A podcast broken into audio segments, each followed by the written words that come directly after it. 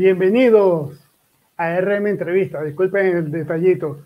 De nuevo aquí en RM Entrevista, hoy sábado 24 eh, de julio, vamos a tener eh, un invitado muy especial, eh, Víctor Peña Hidrobo, que en este momento se encuentra en Barcelona, España, pero hizo su estudio en Alemania. Y vamos a, antes de que darle la bienvenida a, a Víctor, vamos a leer un poquito sobre su currículum, ¿no? Él es venezolano, nacido en Caracas, eh, con estudios en la Universidad de los Andes de Lenguas Clásicas. Eh, tuvo la suerte de viajar a Alemania y estudiar lo que es filología eh, alemana y española y ha hecho máster en línea de escritura y narración creativa, redacción, corrección de estilos. Él se encuentra trabajando en, viviendo y trabajando en Barcelona pero ya lo vamos a conocer un poco dándole la bienvenida a Víctor. Víctor, bienvenido. Víctor, bienvenido. Hola, hola. Bueno, muchísimas gracias por la invitación. La verdad que muy agradecido por darme un espacio aquí para contar algo, si es que tengo para contarlo. Claro que sí, Víctor, claro, que, sí.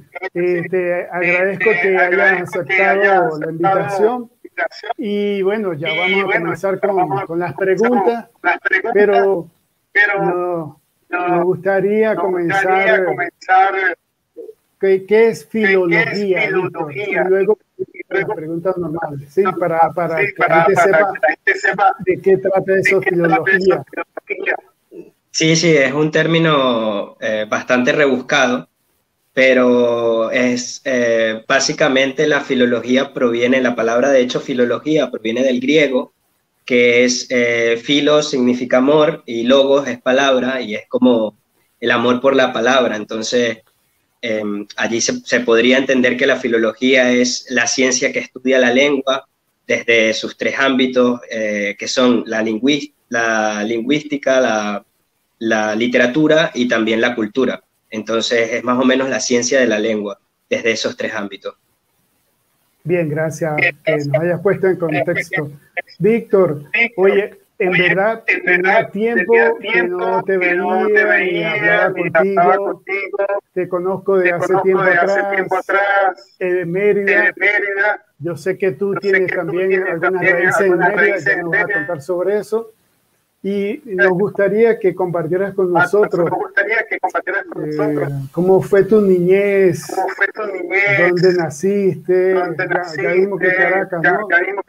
Pero eh, tu familia, de dónde proviene, dónde vivías en Caracas, eh, cómo fueron tus comienzos en, en la escuela y, y nos vayas contando así progresivamente hasta, hasta cuando saliste, hasta, cuando de, Venezuela para, de Venezuela para, Alemania. Sería bueno saber esa historia que tú puedes contarnos a nosotros. Sí, sí, claro. Eh, bueno, yo soy, como ya lo dijiste, ¿no? Soy em, de Venezuela, de, de Caracas, eh, y dentro de Caracas provengo de, de un barrio eh, bastante conocido en, en el mundo, no por una buena fama. Em, el barrio se llama Petares. Petares es un barrio que, que, que, tiene 500.000 habitantes más o menos, como, como Luxemburgo. Siempre hago el, el símil de, de, Petare con Luxemburgo, em, porque, porque bueno, es un barrio bastante poblado, es el barrio más poblado de, de toda Latinoamérica. Y, y bueno, eh, provengo de allí. Este barrio también tiene tiene también distinta, distintos barrios, distintos guetos pequeños y exactamente donde yo vengo se llama Filas de Mariche. Em, y bueno, nada, básicamente mi niñez la, la, pasé allí, me crié en, en, Mariches, a las afueras de Caracas, ni siquiera en, Caracas, en Caracas como, como capital. Y, y de allí eh, eh, estudié, estudié en una escuela pública subvencionada. Eh, bueno, era una escuela, de hecho, eh, un, poco subvencionada por, por, la Iglesia Católica. Y, y, bueno, allí estuve estudiando mi primaria y cuando, cuando iba a pasar a secundaria, por casualidad del destino, llegó a, esta, a esta institución, eh, llegaron unos sacerdotes a ofrecer estudios, a ofrecer unas becas, unos estudios para seguirse formando, eh, para seguir formándose durante el bachillerato en, en, el seminario. Entonces, bueno, también pasé parte de mi vida en el, en el seminario eh, en Barquisimeto, internado, tres años. Eh, allí estuve mis primeros años de, secundaria y después de allí mis padres se mudaron a, un pequeño pueblo a las afueras de, Trujillo, de los Andes, que se llama Sabana de Mendoza. Allí me terminé, de, terminé mis estudios de bachillerato y bueno, como dijiste tú, básicamente continué ese recorrido como, como, como estudiante de letras clásicas y de idiomas modernos también en la ULA, que allí fue donde nos conocimos. La Mérida para mí ha sido y será siempre la ciudad que llevo en el corazón. Allí crecí y me, formé como hombre, como quien soy hoy en día, y como profesional también. Y conocí mucha gente muy buena con gran corazón. Y bueno, nada, eh, allí en Mérida también, em, también surgió la oportunidad de, un convenio que existía entre la Universidad de los Andes en ese entonces con la Universidad de Regensburg, que, que es un pueblo eh, también al que queda a las afueras de, Bavaria, eh, queda a unos 40 kilómetros de, Múnich, de la ciudad de Múnich, y bueno, tuve la oportunidad de conseguir eh, el primer puesto eh, para ser beca, para, para estudiar en, en, Regensburg, para terminar mis estudios allí. Y bueno, nada, básicamente eso. Allí terminé mis estudios, me gradué como filólogo eh, español y alemán. Y, y, nada, ahora me encuentro aquí en Barcelona intentando también seguir con toda esta con toda esta búsqueda ¿no? intelectual, académica, que, que, siempre he perseguido, em, siempre hago, hago, hago énfasis a que, a que he estado de aquí para allá y de allá para acá, ¿no? Eh, eh del timbo al tambo, como decimos nosotros, porque en una, en una, en una migración continua. Pero bueno, sí, básicamente ese es un poco el resumen de, de lo que de, cómo ha sido mi vida, por lo menos en los estudios académicamente. Víctor, eh, creo que estamos teniendo retorno, con mi voz y se está repitiendo, ¿no? Pero eso se resolvería con los audífonos, pero si no tienes, no importa. Eh, no, no, tranquilo. Yo voy a hacer preguntas cortas, pero Víctor, eh, me, echaste todo el cuento, tranquilo, tranquilo, poco a poco. Yo quisiera, no, quisiera, yo te dije que llegara hasta, yo te dije que llegara cuando, hasta cuando te, ibas a ir para, para Alemania, pero, para, para Alemania pero, pero, tranquilo, ya vamos a ir un poco más atrás. Vamos a ir un poco más atrás. Sí, sí, sí, sí. bueno. Fíjate, por ahí están dando saludos, pero ya, ya, la vamos a ver con tranquilidad. Cuéntame, Víctor, por favor. Eh, yo sé que llegaron estos padres para que, para que para encontrar eh, pequeños, eh, eh, ¿cómo se llama? Niños, para orientarlos, para, ver si tenían vocación para ser padre y todo lo demás. Pero, cuéntanos, cómo fue esa vida en Petare. Te digo, ¿no? Petare, llega al millón de habitantes y hay una cantidad grande de sus barrios. Sí, sí. Cuéntanos, eh, cómo era vivir en Petare. Eso de pequeño, el interactuar con los otros niños, qué veías tú en el futuro, o sea, cómo te veías tú estando en Petare, pensabas, ya que la parte literaria iba a ser parte de, tu, de tus estudios o algo así. Cuéntanos, por favor. Sí, em, bueno, cuando, cuando yo era pequeño, em, yo, como te digo, vengo, provengo de, de una zona bastante, bastante eh, pobre y, y, bastante peligrosa, ¿no? Si se quiere decir. Y mm, yo recuerdo que cuando yo estaba, cuando, cuando, era, cuando, era, cuando era chico, ¿no? Cuando era muy pequeño, em, los libros formaron parte de mi vida porque de alguna manera u otra como que me, me sacaban de esa realidad que, que, yo, que yo vivía. Recuerdo que, que, muchas, muchas noches cuando, cuando se escuchaban disparos, porque allí se escuchan disparos muy seguido, em, yo ponía, ponía a veces el, el, televisor a, a, a, un volumen más alto para no escuchar ese tipo de cosas, o a veces me ponía a leer y, y sí, yo creo que los libros fueron básicamente eh, un escape. Para mí los libros fueron un escape para salir de, de, esa, de, esa, de esa violencia que se ve a las afueras de la, de, la casa, ¿no? Cuando tú sales, em, eh, cuando sales de la casa y, te encuentras, cierras la puerta y te encuentras siempre con, con una incógnita, con qué va a pasar.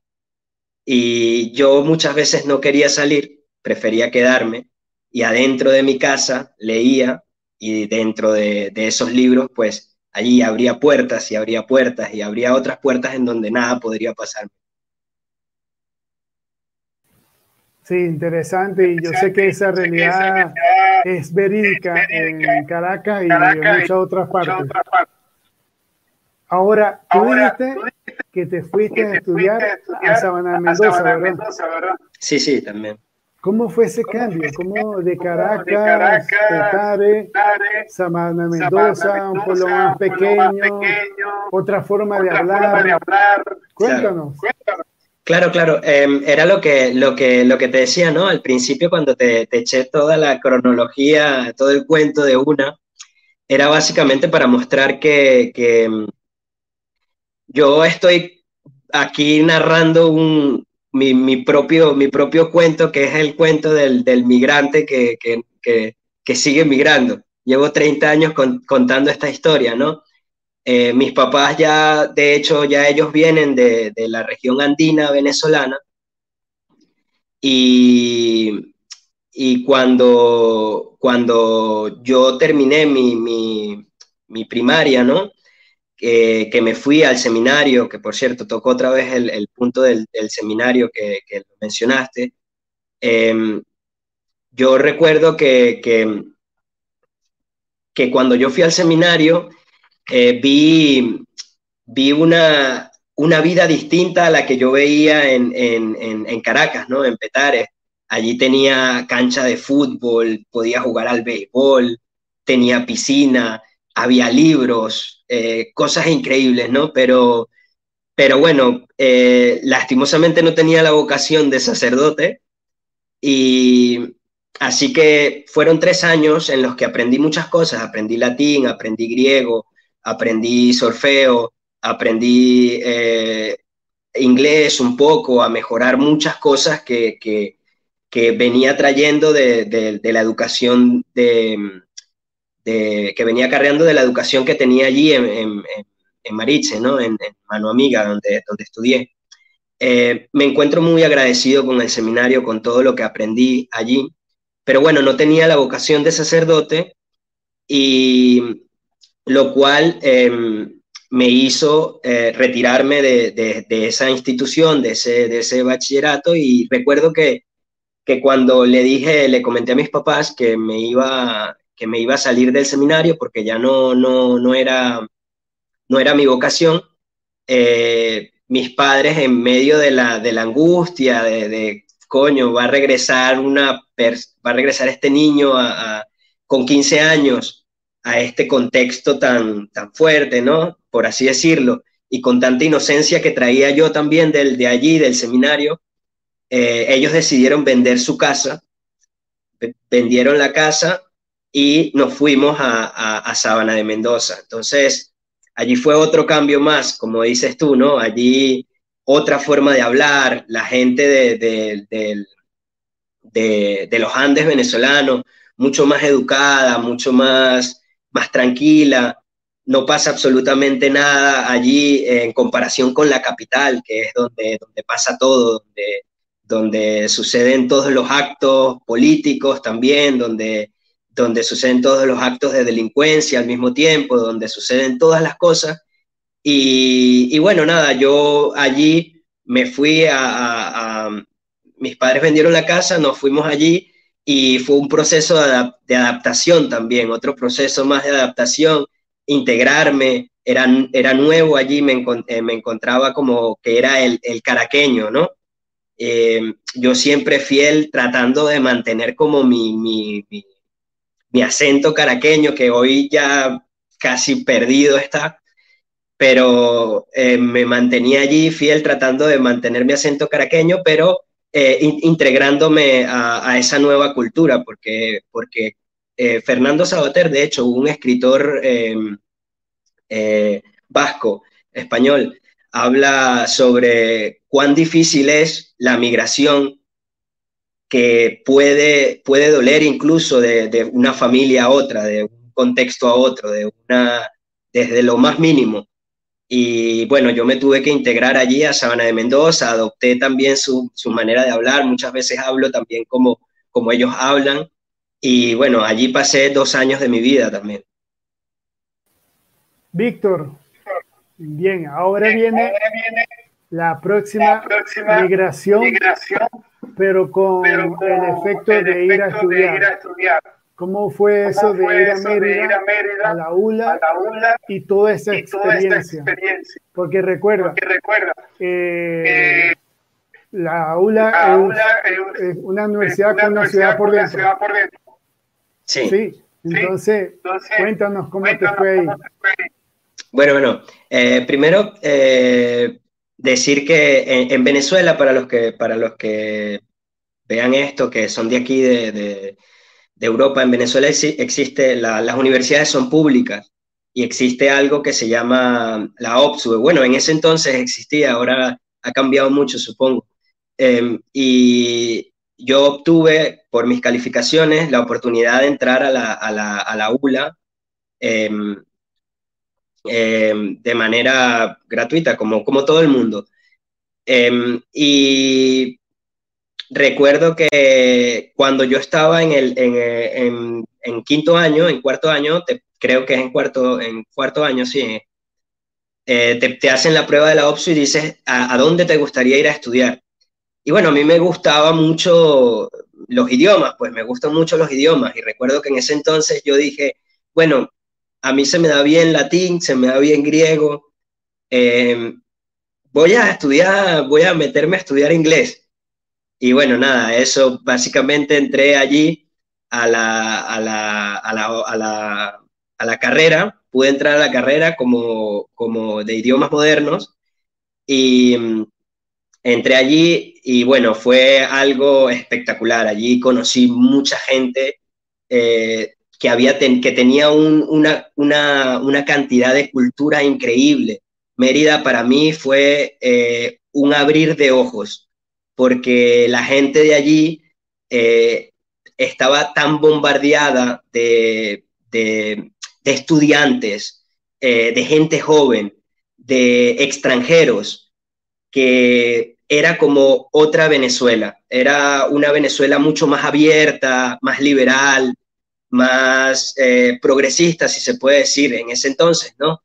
Em, que, yo quedé fascinado, porque recuerda que yo vengo de, un sitio bastante eh, cerrado, eh, conservador, si se quiere decir, ¿no? En el seminario y tal, y terminé allí en Mérida conociendo un nuevo mundo increíble, estudiando con profesores eh, muy buenos, profesores que habían estado en Finlandia, profesores que habían dado clases en Canadá. Hay un profesor que ahora eh, es eh, decano del departamento de, hispanística en, en Tokio.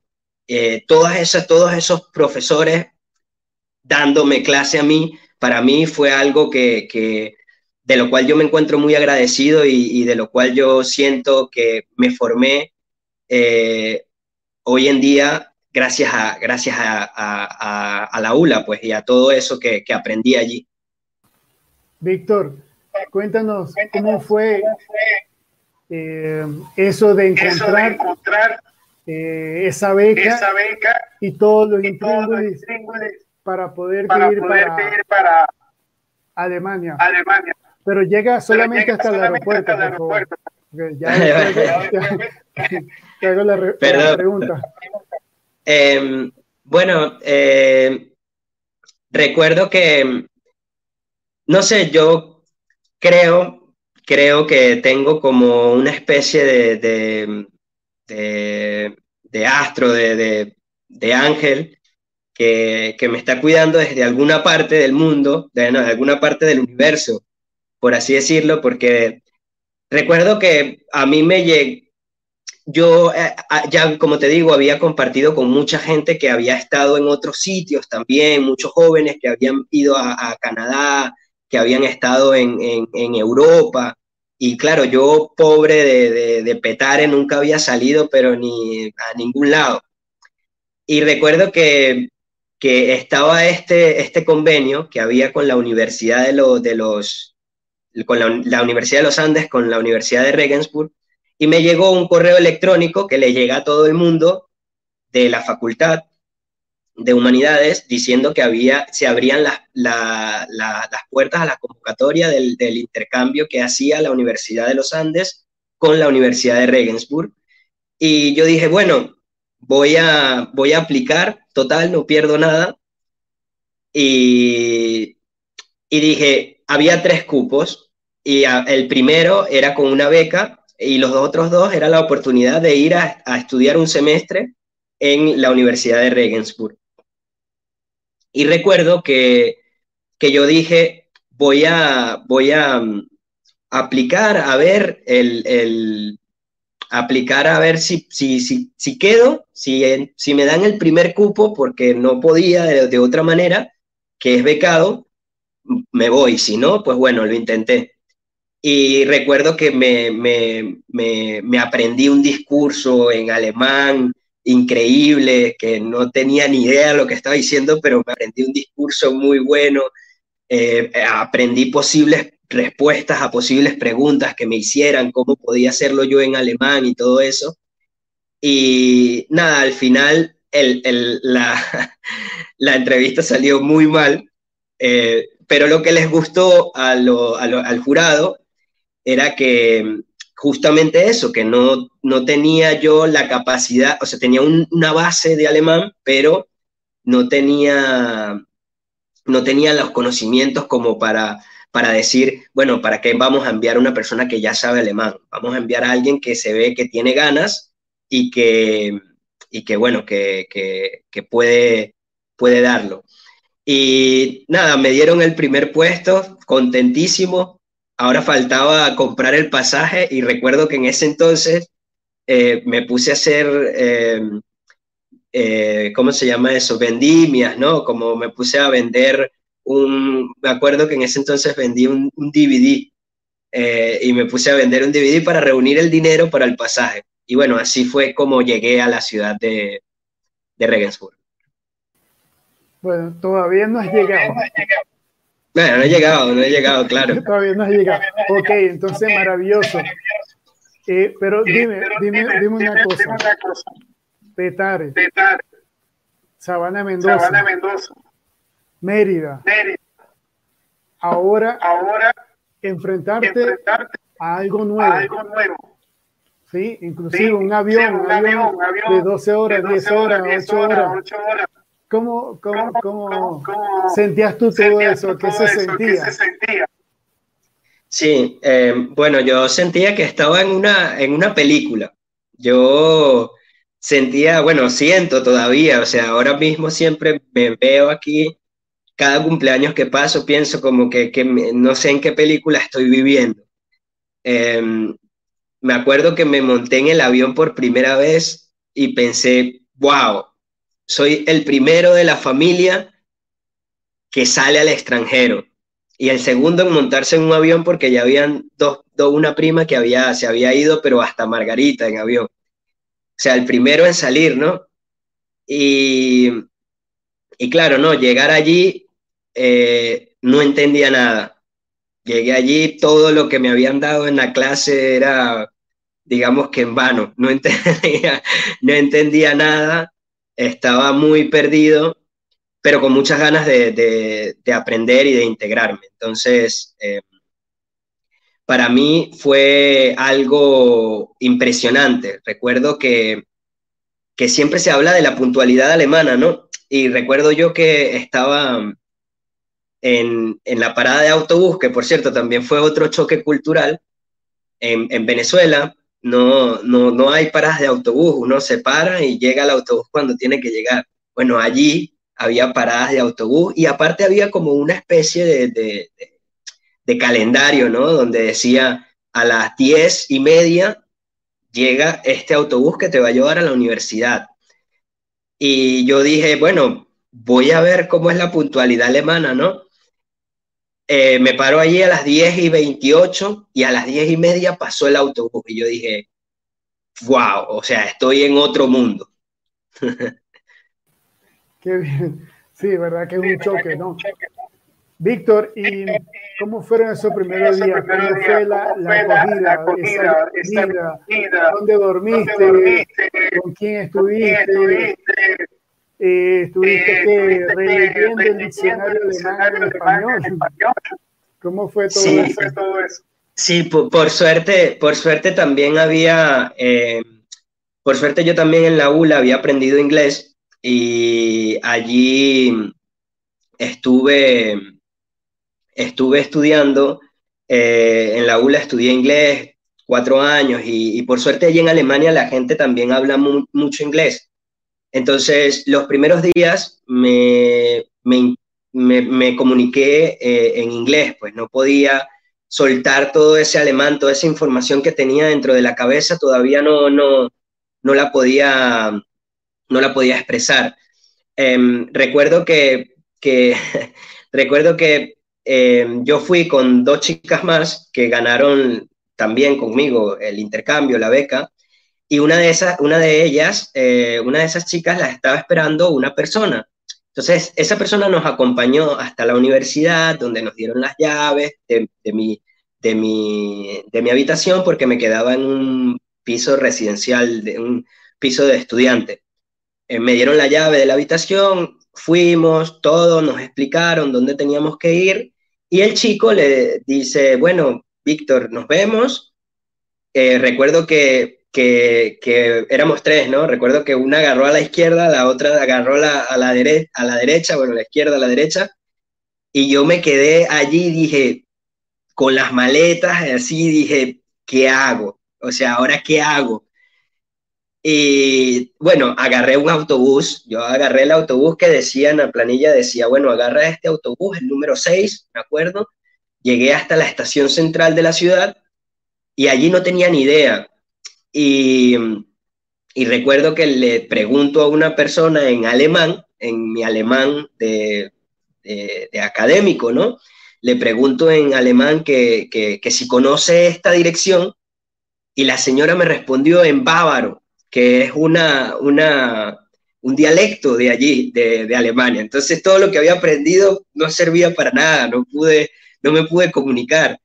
Eh, después llegó un chico y me dijo, oye, yo sé dónde tú, dónde vas a vivir porque, porque, porque yo también vivo allí. Justamente era el vecino, o sea, justamente era el que estaba al frente de, de, mi, de, mi, de mi puerta.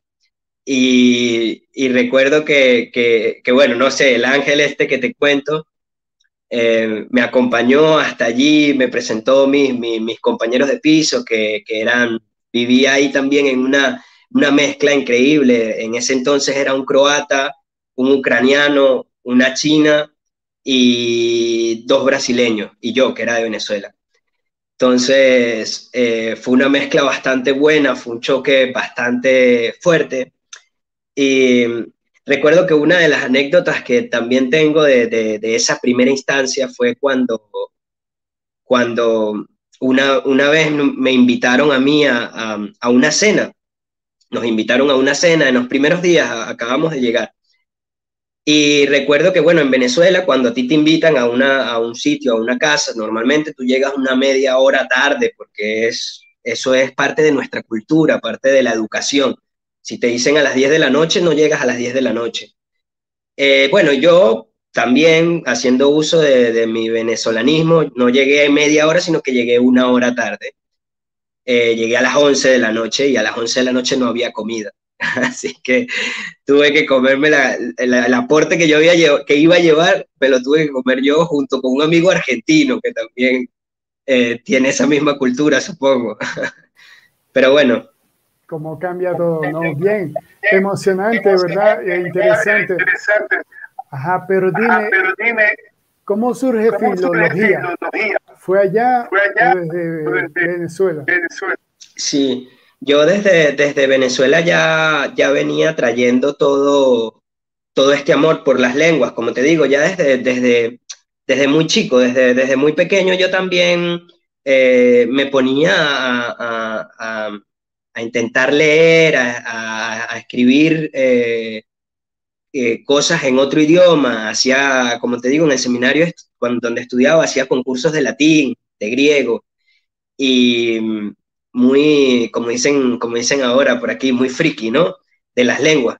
Eh, y recuerdo que, que yo estaba, eh, ya había estudiado latín, griego, había estudiado inglés y tal, ya venía con todo esto de yo quiero, quiero estudiar, quiero estudiar idiomas, quiero estudiar idiomas, se me daba muy mal, se me da muy mal, pero, pero sigo empecinado con que me gustan los idiomas porque yo creía desde siempre que hablando otro idioma yo podía, podía salir de Venezuela, podía conocer el mundo, podía comunicarme. Creo que, que lo que más me gusta de los idiomas es, es, la comunicación, pues intentar comunicarme con las otras personas. Eh, entonces, recuerdo que, bueno, estaba en la universidad ya había, ya había pasado esta barrera del idioma, eh, estudiando mucho, y, y me, me, dije a mí mismo, ¿qué, qué, vas a estudiar, Víctor? ¿Qué, ¿Qué, vas a hacer? ¿Vas a, a, seguir con, con, tus clases de, de, latín y de griego, de letras clásicas, o te vas a decidir por, por idiomas modernos, pues por, por, por las lenguas eh, que se hablan hoy en día? Y me acuerdo que me dije, bueno, voy a entrar como oyente a una clase de latín. Eh, y entré a la clase de latín y cuando estaba allí sentado dije, no puede ser que yo siga viviendo en 5.000 años atrás. No puede ser que siga viviendo eh, queriendo hablar una lengua que no se habla ya. Entonces, bueno, eso fue básicamente lo que me dije, lo que me dije a mí mismo. Bueno, y luego había la dificultad que era traducir del latín al alemán. y dije, no, no, bueno, creo que no. Eh, así que bueno, voy a estudiar eh, alemán y español. Estudio eh, alemán con, eh, español como lengua eh, principal y luego estudio alemán como segunda lengua, que también fue una decisión bastante difícil de tomar porque el alemán es una lengua bastante compleja, bastante complicada y bastante hermosa en su estructura también. Es, allí no hay cabida a la duda no hay cabida a, la, a, lo, a, las comparaciones, no hay cabida a, la, a, la, a, la, a, la, a las hipótesis. Allí eh, la, la, lengua es estructurada y como tiene que ser. Víctor, y, por fin, ¿cómo fue esa adaptación a Baviera, que es una, una región creo que bastante diferente en Alemania, ¿no? Alemania, ¿no? ¿Cómo fue eso? Y, eso? y aparte de venir de, todos esos cambios de Caracas, de San Mendoza, de Mérida, y del miedo que se tiene por, el, por lo que es Europa y más Alemania. ¿Cómo fue eso? Sí, eh, es bastante complicado porque, porque los bávaros tienen una manera de ver y de vivir eh, muy suya. Incluso dentro de, dentro de Alemania, dentro, como lo, lo, mencionaste tú, ¿no? Dentro de Alemania ya, ya ellos tienen, ya ellos se presentan con su, con su, con su forma de vivir eh, así y, nadie puede penetrar en, su cultura, en el sentido de que, de que la defienden, ¿no?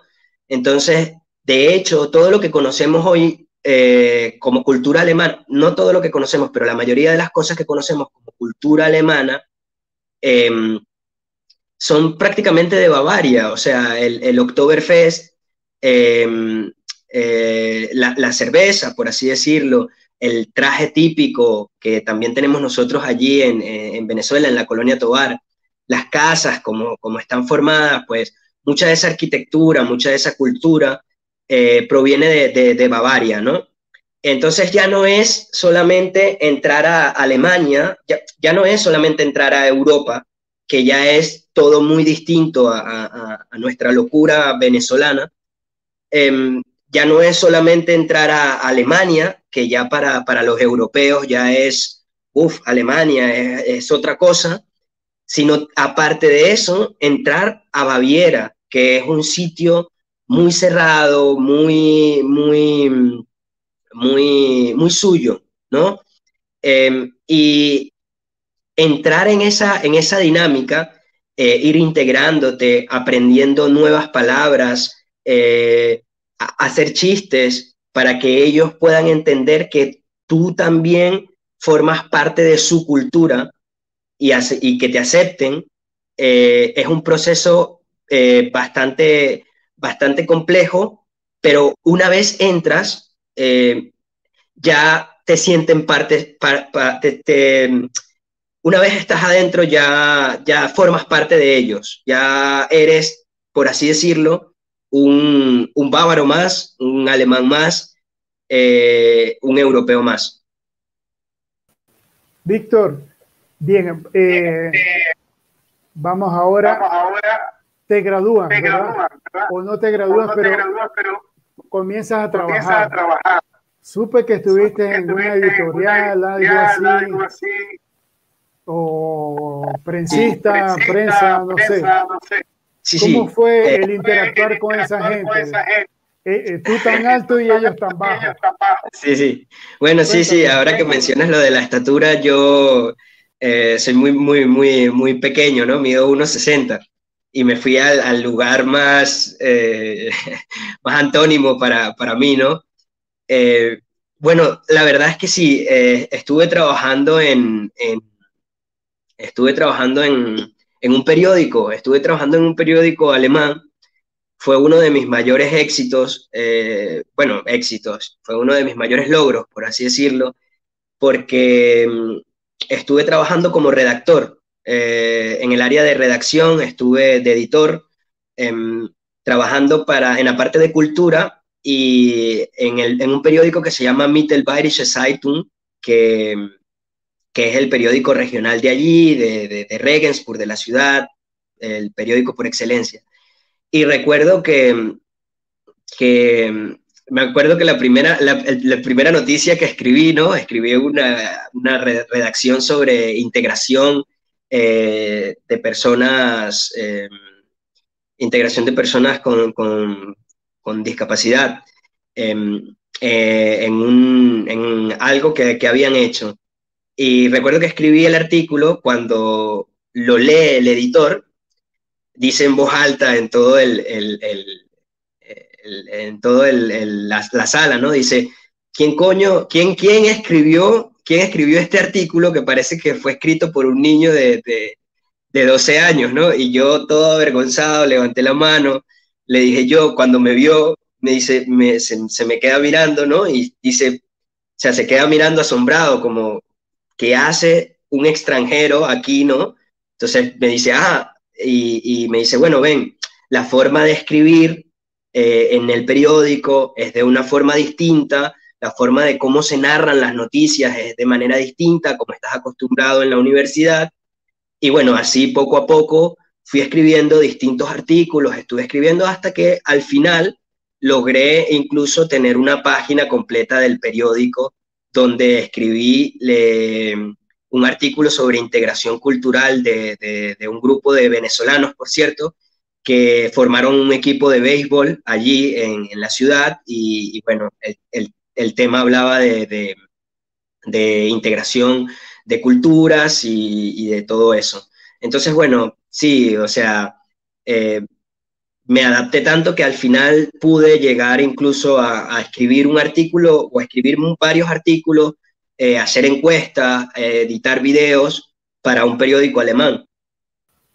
Mm, te felicito, Víctor, en verdad que tú eres eso y más. Víctor, mm, descríbenos cómo, cómo es Ratisbona, para poder ahorita entrar a la parte donde ya eres graduado, y ahora viene la parte, donde debes trabajar, emprender. Cuéntanos cómo es Regensburg. Sí, eh, bueno, Regensburg, eh, eh, qué, bueno que mencionas Regensburg y Ratisbona, ¿no? Porque es una ciudad bastante peculiar porque em,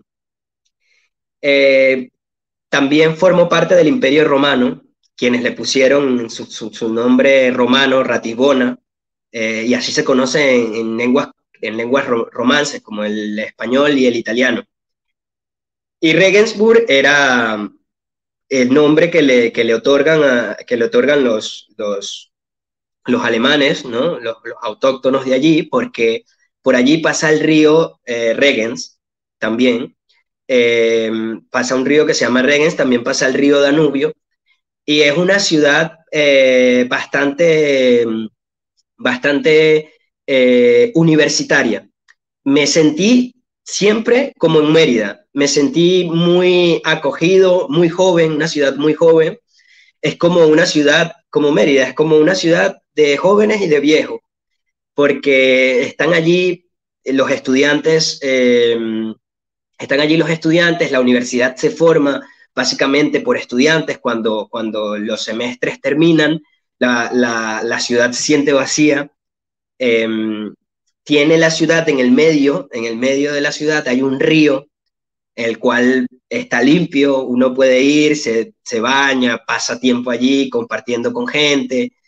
Em, tiene un puente de piedra que es bastante característico, eh, que está hecho desde el año 1200 Em, y tiene mucha naturaleza alrededor. Tiene muchísimo, muchísima naturaleza, muchísimas eh, montañas, eh, bosques bávaros. Em, y es una ciudad bastante viva. De hecho, es la segunda ciudad después de Granada, aquí en España, que recibe más estudiantes em, de la Unión Europea. Gracias por esa descripción. Víctor, bien, nos graduamos. ¿Cómo fue ese proceso de graduación? ¿Cómo fueron esas emociones? Sí, ¿cómo fueron esas emociones? Decir, ahora, soy graduado en una universidad alemana, hablo alemán, y ahora. Sí, sí, bueno, ahora eh, fue la, pregunta, ¿no? Eh, la gran pregunta. Eh, mira, eh, Rolando, la verdad es que para mí graduarme en una universidad alemana, más que por graduarme en una universidad alemana, fue para mí un éxito eh, el hecho de saber de, dónde vengo, ¿no? Y, todo lo que, por todo lo que he pasado. Em, decir que, me gradué en una universidad alemana para mí es un orgullo, pero, pero no por, por, por cosas del ego, sino por, por, por decir de dónde vengo yo, en qué contexto estoy, eh, de qué contexto vengo, ¿no? Tengo amigos de, la, de, mi entorno, de mi niñez, que ya no están por, debido a la violencia, muchos de ellos eh, están muertos o, otros están en la cárcel y, y a pesar de haber tenido toda esa niñez con, con esa pobreza, ¿no? que, que, que una pobreza bastante, bastante, bastante fuerte, ¿no? En el sentido de, de, la violencia, ¿no? Ese, yo creo que esa fue la proeza de mi, de mi pobreza, ¿no? Poder salir ileso de allí, poder decir, si se quiere, se puede, y si hay motivación, hay ganas, se puede hacer, ¿no? Y también, bueno, todas estas, todas estas, estos pequeños pasos que me han guiado, ¿no? Entonces, graduarme para mí allí en una universidad alemana, hablando alemán, Y no solamente eso, sino graduarme como filólogo alemán para alemanes. O sea, yo estuve en una, en una carrera estudiando alemán que iba dirigido a alemanes, en donde muchos alemanes se retiraban de la carrera porque había materias que eran sumamente difíciles, como por ejemplo eh, una que casi me llevó al borde del abismo de la locura, que, es, que es alemán del medioevo. Entonces eran dos, dos materias que era traducir del alemán del medioevo al alemán moderno. Es como que tú imagínate que agarras el mío y lo traduces desde ese español a este español, ¿no? Eh, entonces, para mí fue un gran orgullo, fue decir, eh, lo logré, pude conseguir esto, eh, si llegué a conseguir esto, creo que puedo llegar a conseguir muchas más cosas que me proponga en la vida. Y pude trabajar como, como editor en una, en una em, en un periódico alemán, pude trabajar también como traductor con un eh, artista urbano que, también trabajaba allí y le servía como, como intérprete. Entonces, ya domino esto, ahora qué hago. Y bueno, estoy buscando. Bien, bien, bien. Te felicito de nuevo, verdad que es fácil salir de un lugar como y estar ahorita, en Barcelona, tranquilo, buscando ver qué formarme, en, mi futuro. Víctor, un permiso, Víctor. Aquellas personas que les gusta, les ha gustado la entrevista, se pueden, eh, eh, suscribir al canal, le pueden dar un like, y dejar un mensajito ahí. ¿Les parece? ¿Les parece? Bueno, sí, ahora sí, Víctor. Eh, ¿qué, ¿qué, has hecho? ¿Qué, tienes, eh, para el futuro? ¿Cuáles son tus emprendimientos? Cuéntame. Em, ¿Sí? bueno, después de, de, que estudié, eh, soy una persona bastante, bastante activa, Rolando, digamos bastante activa mentalmente. Siempre ando buscando la forma de, de crear nuevos conocimientos, ¿no? Entonces, Em, yo, después, de que, después de que me gradué, me, puse a buscar un, máster, hice un, máster online em, de redacción y corrección de estilos.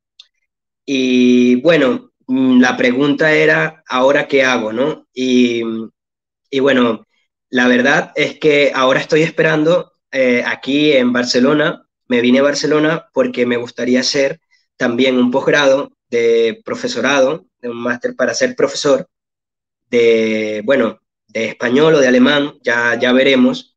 Y bueno, ahora estoy a la espera de, de, la respuesta de ese máster. Entonces dije, bueno, ahora, Víctor, ¿qué quieres hacer? ¿A dónde quieres dirigirte? ¿Qué es lo que quieres, qué, qué es lo que quieres conseguir? Y sentía que ya mi ciclo en Alemania se había cerrado, ya había conseguido todas las cosas que quería conseguir y ahora me falta eh, seguir aprendiendo. Eh, no, no descarto nunca regresar a Alemania, porque la verdad que la pasé muy bien.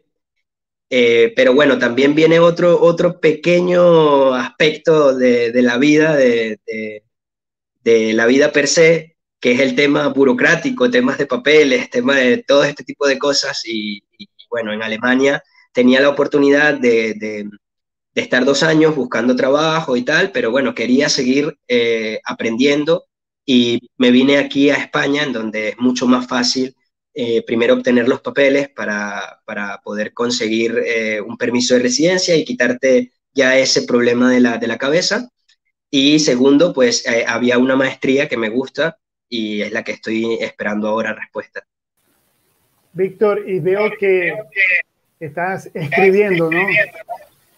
Cuéntanos qué, qué, escribes, qué escritores te han influenciado, cuál es ese fin con respecto a la escritura y la creación de, ese, de esa página web, Tamanaco Literario. Sí, eh, sí, sí, escribo. Eh, como, como, te digo, ¿no? Em, la, la, mayor novela la, la, la, llevo haciendo desde, desde que nací. Eh, mi novela se llama El inmigrante. y, bueno, sí, em, como te digo, también otra gran parte, otro, otro gran, eh, gran deseo que tengo es formarme como escritor. Y desde muy chiquito, como te, como te contaba también, los libros me han, me han, me han cambiado la vida, ¿no? Eh, déjame que te cuente una anécdota de, de, de, por qué yo eh, seguí em, el camino de los libros y de la, y de la, de la literatura, ¿no? Cuando yo estaba en el seminario, eh, siempre cuento esta anécdota porque, porque bueno, me parece muy, muy, muy impresionante, ¿no?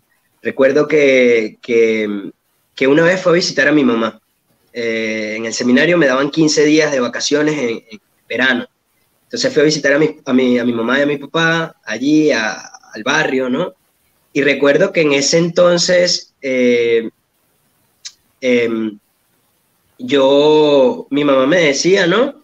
Que por qué no salía mm, a, sí, a, jugar o a, estar con, gente afuera y tal. Y yo salía, ¿no? También salía, pero pero me quedaba también leyendo la Biblia, rezando y todas esas cosas, ¿no? Y recuerdo que, que, me venía la, pequeña pregunta de, Víctor, eh, ¿por, qué, ¿por, qué, estás en el seminario? ¿Por, qué no te vienes aquí con, con, tus padres, no? Y recuerdo que en ese entonces fueron 15 días en los que estuve allí y en esos 15 días eh, hubo ocho asesinatos en el, en el barrio, ¿no?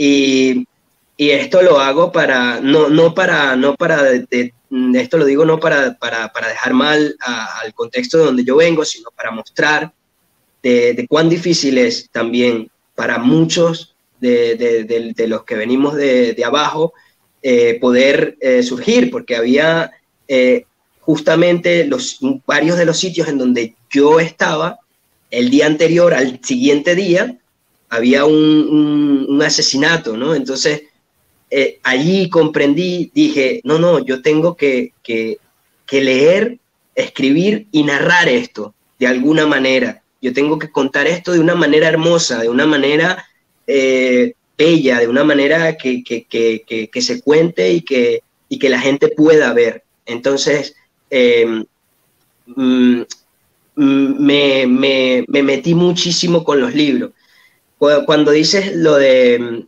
qué, qué, escritores o qué, qué, escritores, sí, qué poetas, por así decirlo, me influenciaron, varios. O sea, em, tengo varios escritores, por ejemplo, Rómulo Gallegos eh, es un escritor que me, me influenció. Eh, Rafael Cadenas también es un gran escritor, un, un, increíble escritor, eh, poeta, venezolano que deberíamos leer.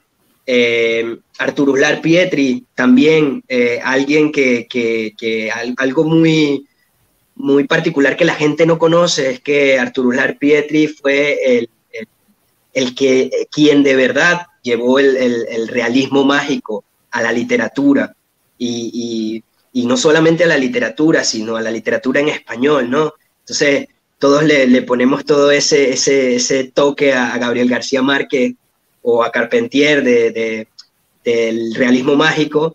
Y bueno, sí, Gabo es el, Messi, ¿no? Por así decirlo, pero, pero, Arturo Blar Pietri fue, un Maradona o un Pelé eh, del realismo mágico, claro. Eh, entonces, eh, estos escritores venezolanos, ¿no? También Salvador Garmendia, también eh, Gabriel Jiménez Emán, escritores venezolanos que, muestran también un poco cómo era la vida venezolana eh, en su época. Y yo cuando lo leía, eh, ya un poco más, más grande, ¿no?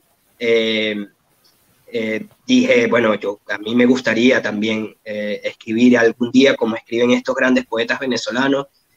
Y bueno, nada yo creo que es importante también que, nosotros eh, conozcamos mucho más de nuestra, de nuestra cultura, de nuestra literatura, y, creo que los libros son la gran salvación para, la, para las niñez, para la niñez. Bien, gracias, Víctor. Entonces, tú con esa página web eh, piensas eh, ir agregando tu historia del, pasado al presente, poniendo de una forma, un contexto fantástico, algo así, Sí, sí, creo que, creo que eh, si hay algo que nos caracteriza, eh, por eso me, me, gusta mucho Gabriel García Márquez, ¿no? Porque, porque Gabriel García Márquez muestra siempre, eh, muestra siempre algo que es real y al mismo tiempo que es fantasioso, que es mágico, ¿no? Y yo creo que eso es básicamente la vida de, nuestro día a día en, en, Venezuela, o, bueno, él es de Colombia, ¿no? Pero de esa zona latinoamericana que es todo eh, real y mágico al mismo tiempo, eh, yo creo que yo también tengo algo para contar y, me gustaría así a través de esta página web ir subiendo mis, pequeños cuentos, eh, narrar, contar las historias desde otro punto de vista, desde otra perspectiva, desde, desde la perspectiva en la que, en la que en la que lo real a veces parece mentira, ¿no? Porque mucha gente me, ve aquí, ¿no? La gente sobre todo que me conoce de aquí y no conoce como mi, historia y me escucha hablar por la manera en quizás como hablo, como me visto ahora, como, como, me expreso, como me comunico, y, y no, no pueden entender ¿Cómo, puede ser posible que esta persona venga de un sitio de donde viene y hasta dónde y dónde está, ¿no? Y yo, pues esto es realismo mágico hecho persona.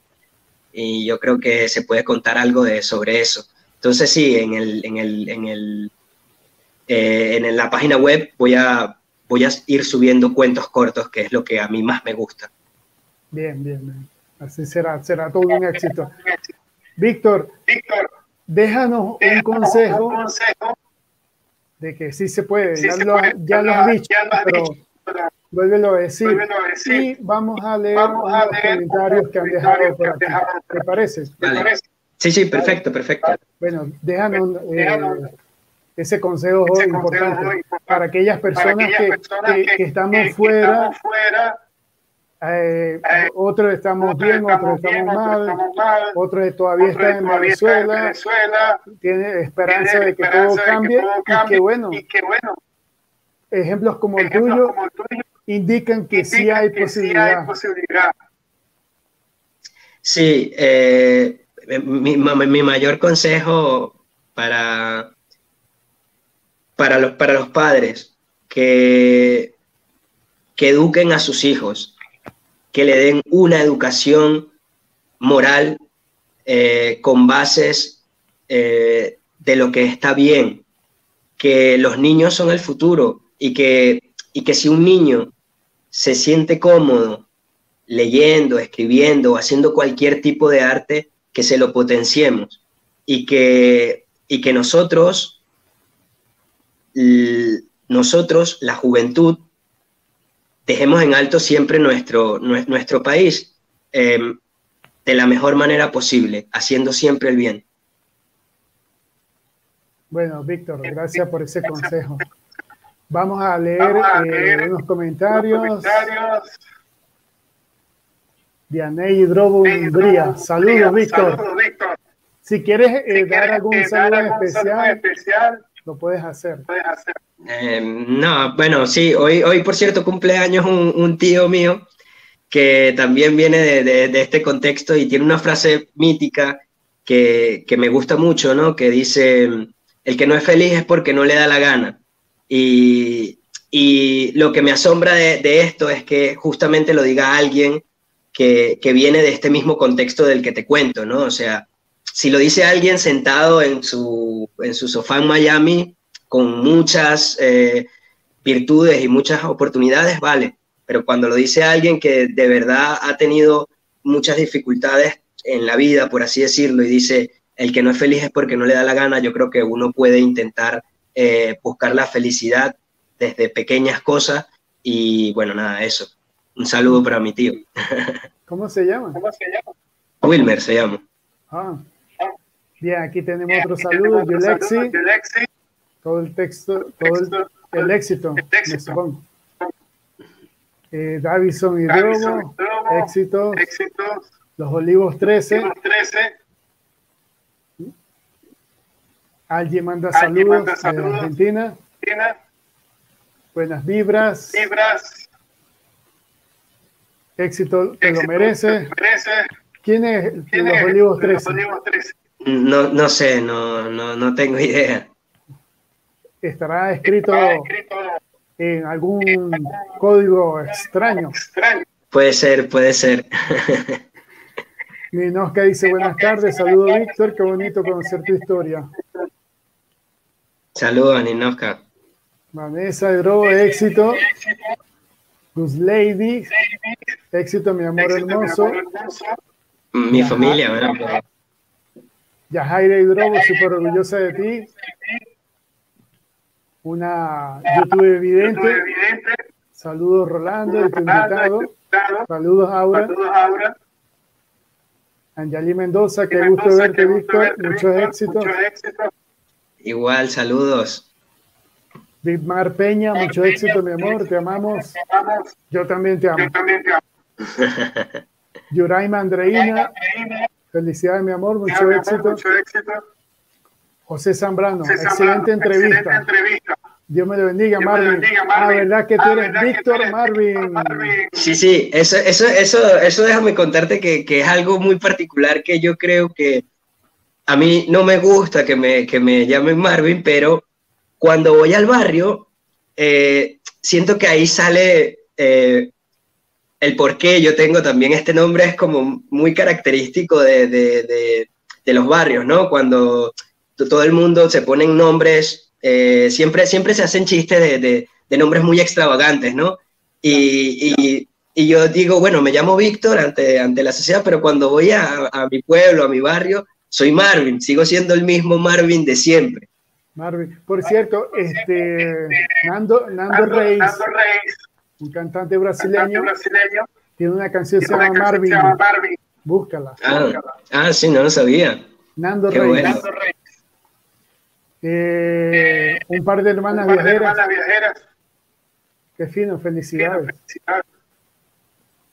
Yajaira, Aira, este es tu Este es tu- madre. No, Es mi, es mi tía, es mi tía, es como si fuese mi madre también. saluda a la señora Yajaira. Saludos a mi, a mi tía Yajaira. José, llegaste a un gran trampolín, claro que lo vas a lograr. Orgullo para tu familia. Peña y Drogo. Peña y. Y Nosca de nuevo, Víctor, entre todas las experiencias que has toda la vivido, experiencia que has haz vivido, una haz pregunta. una pregunta. ¿Cuál ha sido la ¿Cuál que más que te ha marcado? Wow. Eh, la que más me ha marcado fue justamente Ninoska, la que conté de no es una no es una historia muy linda, pero fue la historia de, de- esa época en la que en la que fui a visitar a mis padres y eh, fueron 15 días y en 15 días hubo ocho, ocho- ocho asesinatos allí en el- en el- barrio y te hablo de un círculo de una redonda de, de- de- de dos kilómetros a la redonda. Entonces, eh, eso me ratificó el, el, el por qué yo tenía que seguir estudiando y por qué tenía que salir de allí. Gracias, Víctor. Tus ladies es una realidad que formó parte de nuestra, cara- de nuestro carácter actual. Claro. El vivir en un lugar. Hein Peña Sí. Jane Peña, Peña, Jane Peña. una prima, ¿no? Una prima. Saludos. Sí, Nora Díaz, Buenos ah, días. Ah, miles de bendiciones. amén, Ah, bendiciones. mira, Nora. Sí, Nora está en Ecuador. Ah, Sí, sí, en. Ecuador. Yo también estoy en Ecuador, Ambaco. Eh, Ismael, felicita- felicitaciones por sus logros, filólogo desde Chile. Saludos a Ismael. Ya. Allí de nuevo, muchos saludos, qué lindo escucharte, Víctor. Bueno, eh, Saludos para Angie. Gran cariño le tengo a Angie. Me ha enseñado muchísimas cosas. amén. Víctor, ¿tienes eh, las pantallas para despedirte. Si piensas que algo faltó, puedes seguir hablando. Eh, bueno, sí, yo a mí me gustaría, me, me, gustaría recomendar cinco libros que creo que son muy importantes y muy necesarios para, para, Déjame para, no, yo creo que hay cinco libros que son buenos y muy importantes para que los lea todo el mundo, ¿no? Sobre todo nosotros que somos, formamos parte del occidente de este mundo, ¿no? Y es eh, Trabajos y días de Hesíodo, em, El príncipe de Maquiavelo, un libro muy bueno y podemos entender muchísimo sobre la política a través de este libro. Eh, Así habló Zaratustra, de Friedrich Nietzsche, un escritor eh, filósofo alemán. Y la Biblia también, aunque mucha gente me lo critique, siempre digo que es muy importante también leer la Biblia para tener un, un conocimiento sobre, sobre cómo nosotros funcionamos de manera cultural, de manera religiosa y de manera política en este mundo. Entonces, esos libros muy importantes y mi preferido de todos, 100 años de soledad, lo recomiendo muchísimo. Pero te faltó uno, ¿no? Ah, sí. Eh, bueno, no, no, sé, creo que sí. Ah, sí, creo que sí. Bueno, eh, La Metamorfosis de Ovidio. Eso también es Ah, muy bueno. De Ovidio, no de Franz Kafka. No, no, Franz, el de, ah, Franz- de hecho, Franz Kafka también se, se, se, Lo... se- lo retoma de, de- de la metamorfosis de, de- de Ovidio cuando habla. Ovidio empieza la- la- su, su libro de, de- de- de la metamorfosis hablando sobre cómo el caos era lo primero que existía en este mundo, muy parecido también al de Hesíodo, pero sí. Dime una cosa, Víctor, que me parece, que me gustaría, me gustaría que, que, que aclararas. ¿Por qué la Biblia?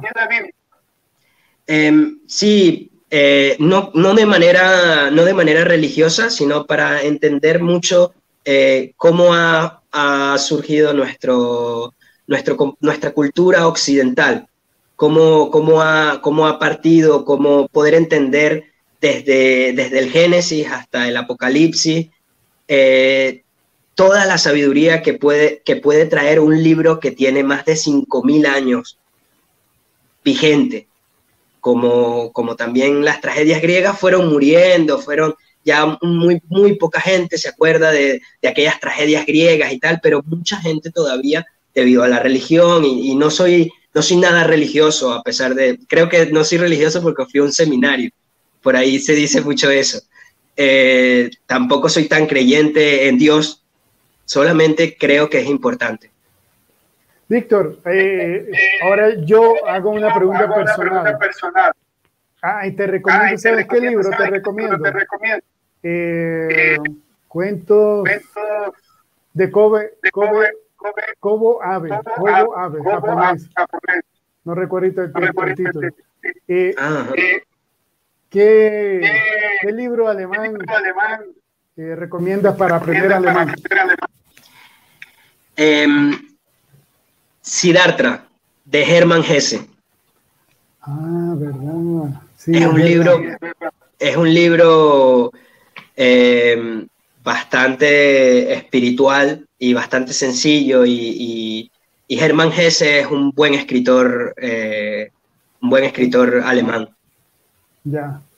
Víctor, agradecido que hayas eh, aceptado mi invitación, que hayas compartido eh, todo tu trayecto hasta donde estás ahorita, que estás en Barcelona y que seguramente pronto estarás, no sé, en Noruega, en la Luna, en Marte, y todo va a ser éxito.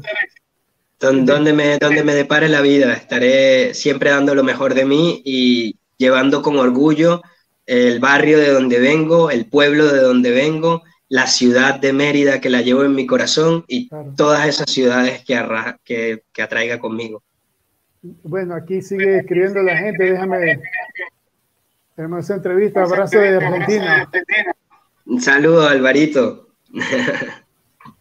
Bueno, eh, quisiera que ya va, que siga escribiendo aquí la gente. Mariche, ah, mira, José está en Mariche, pila de Mariche. Sí, sí. Qué bien. Bueno, Mariche. suerte, amigo José. Y que, Que- todo que- cambie en Venezuela. Que por bien. cierto, también, sí, por cierto, también, el, de hecho, mi página web lleva el nombre de, de- de Tamanaco porque, porque Tamanaco fue un, un, un cacique Un cacique. que, sí, bueno, muy conocido. El indio, el indio Tamanaco y estaba, eh, pertenecía justamente a la región de, de Petare. Ah. Sí, Sí, sí, no era sabía, cacique. no sabía. Sí, sí, era el cacique de... Por, por cierto, Petare no era el nombre de alguna tribu. Em, no, no lo sé, no lo sé, no, no, no, no, no te sabría decir. Aquí Pero sé que. Mariche, sé que los indios Mariche, eh, esa zona de, de- que pertenece todavía allí, tam- sí, eh, el, el cacique era Tamanaco, pero de Petare creo que sí. Aquí saludos. Creo que la gente no quiere que te vayas y que sigas hablando. Por ahí me, me enviaron, me enviaron saludos desde, desde, desde, desde aquí, desde Cubellas también, la Miriam, un saludo a Miriam también, a toda la gente que se conectó y que me Ah, hace, sí. que, que me Eso- acompaña. Eso es España. Sí, sí, aquí. Ah. Eh, Bienvenida. Te, te invitamos a que te suscribas para que veas las próximas entrevistas, por favor. No, bueno, Víctor, despídete. Despídete y, y bueno, este, después, despídete primero. Bueno, eh, Rolando, muchísimas gracias de verdad por, por dejarme contar parte de, de- de mi historia y parte de, de- de mi carrera y mi vida, eh, de, esta, de, este, de este camino en el que estoy llevando. Y bueno, nada, voy a seguir dando lo mejor de mí y eh, el próximo gran escritor se llama Víctor Peña y tiene un libro de cuentos cortos que se llama Cuentos de Camino. Ahí se las dejo. Santo Dios, felicidades, que sea así. Víctor, de nuevo gracias. Ya sé que son la una de la mañana o te vas a la discoteca, no sé. No, no, no. Me voy a acostar. De nuevo, gracias, este, éxito, un abrazo. Te invito a que me, me esperes en la sala de, con un cafecito. Voy a despedir y seguimos hablando un rato, ¿sí? Perfecto, sí. Hasta luego. Bueno, señores, era Víctor Peñedrobo. Eh, nos contó todo lo bueno, lo malo de su trayectoria, más que todo bueno, su éxito, y seguirán. Y le pedimos gracias por eh, haber compartido con nosotros. De mi parte, eh, me despido. Les pido, por favor, le den un like al, a la entrevista. eh, suscríbanse y bueno, le dan la campanita si desean que eh, les indique cuando haya otra entrevista como esta. ¿sí? Me despido de nuevo. Eh, déjenme hacerle un poquito de publicidad a librumweb.com barra editorial, que es la editorial que um, ayuda a los nobles escritores a crear sus libros y lo colocamos en la página web. Me despido hasta el próximo sábado.